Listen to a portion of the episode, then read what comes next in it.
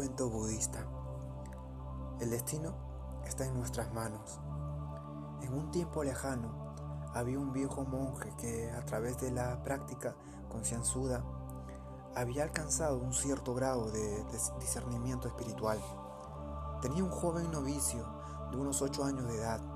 Un día el monje miró a la cara del niño y ahí vio que iba a morir en los próximos meses. Entristecido por esto, le dijo al niño que se tomase unas largas vacaciones y fuese a visitar a sus padres. Tómate un tiempo, dijo el monje, no tengas prisa por volver, porque sentía que el niño debía estar con su familia. Cuando muriera, tres meses después, ante su asombro, el monje vio al niño volviendo montaña arriba. Cuando llegó, le miró intensamente a la cara y vio que el niño ahora viviría hasta una avanzada edad madura.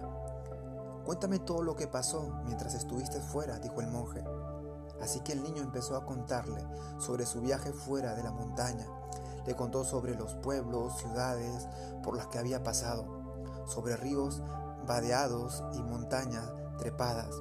Después le contó cómo un día llegó hasta un arroyo desbordándose se dio cuenta mientras intentaba pasar con cuidado a través del arroyo que fluía que una colonia de hormigas había quedado atrapada en una pequeña isla formada por el arroyo que se desbordaba. Movido por la compasión por estas pobres criaturas, cogió una rama de un árbol y la puso atravesando una corriente del arroyo hasta tocar la islita. A medida que las hormigas conseguían atravesar el niño sujetaba la rama firmemente hasta que estuvo seguro de que todas las hormigas habían escapado a, tierra firme. Entonces continuó su camino. Con que esa es la razón por la que los dioses han alargado sus días, pensó el viejo monje para sí mismo. Los actos compasivos pueden cambiar tu destino. A la inversa, los actos depravados pueden incidir en tu destino desfavorablemente.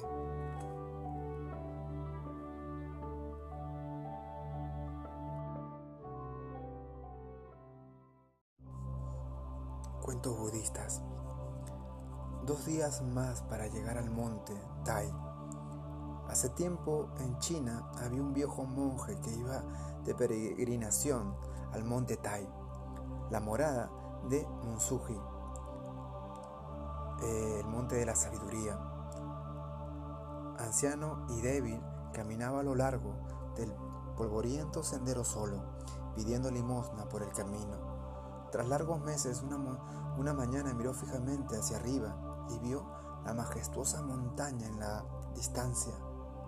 Al borde del camino había una mujer mayor trabajando el campo. Por favor, dígame, le preguntó, ¿Cuánto más debo continuar hasta llegar al monte Tai? La mujer simplemente le miró, profirió un sonido gutural y volvió a su asada. Él repitió la pregunta una segunda y una tercera vez, pero seguía sin haber respuestas. Pensando que la mujer debía ser sorda, decidió adelantarse. Tras haber dado una docena de pasos, oyó a la mujer decirle, dos días más. Le llevará dos días más. Algo molesto el monje respondió. Pensé que era sorda, porque no me respondió a la pregunta antes. La mujer respondió, usted hizo la pregunta mientras estaba parado de pie. Maestro, tenía que ver cómo de rápido era su paso, cómo de decidido su caminar. Practicante está en la misma posición que el viejo monje de esta historia.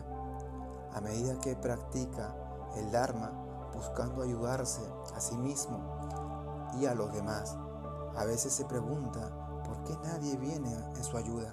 No obstante, los otros tal vez están sencillamente intentando evaluarle, medir su fuerza y su determinación este proceso puede llevar 5 años, 20 años o incluso una vida.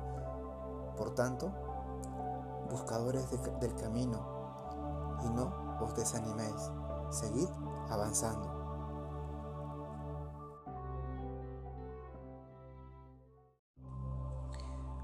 Un cuento budista.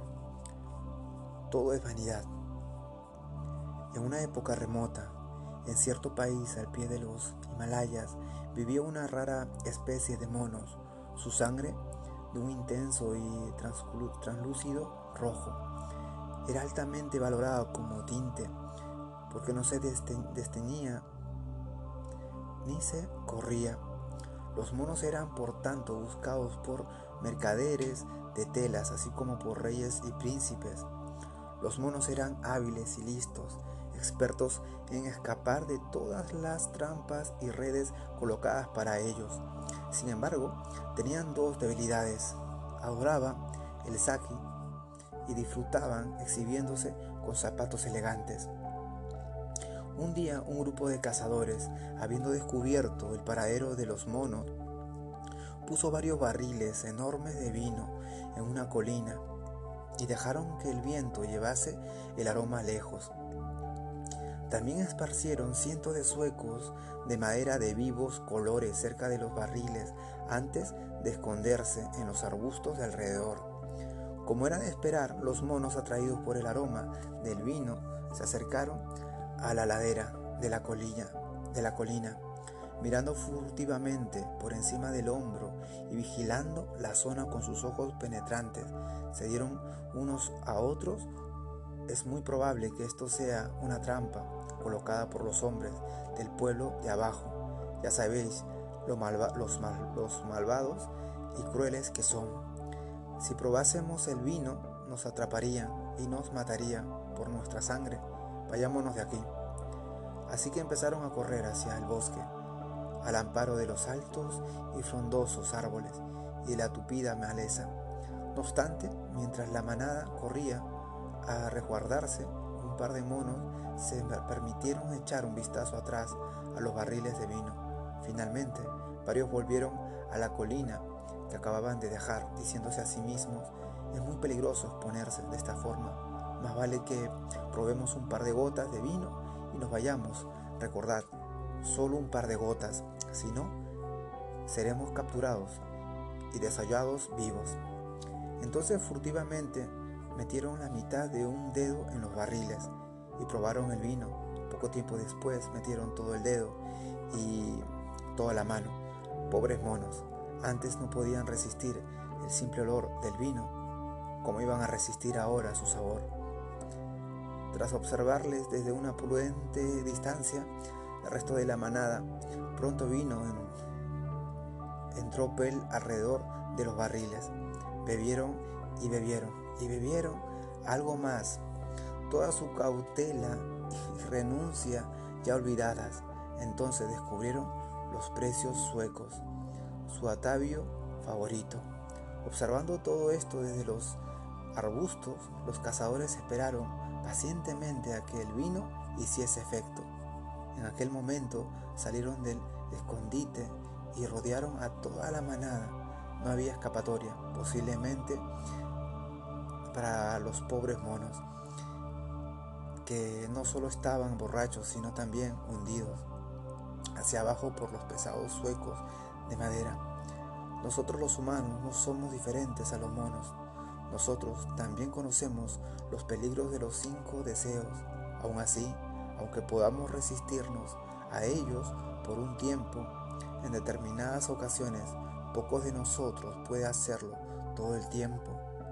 Estas son las razones para buscar el renacimiento en la tierra pura, un entorno ideal, libre de tentación, libre de sufrimiento,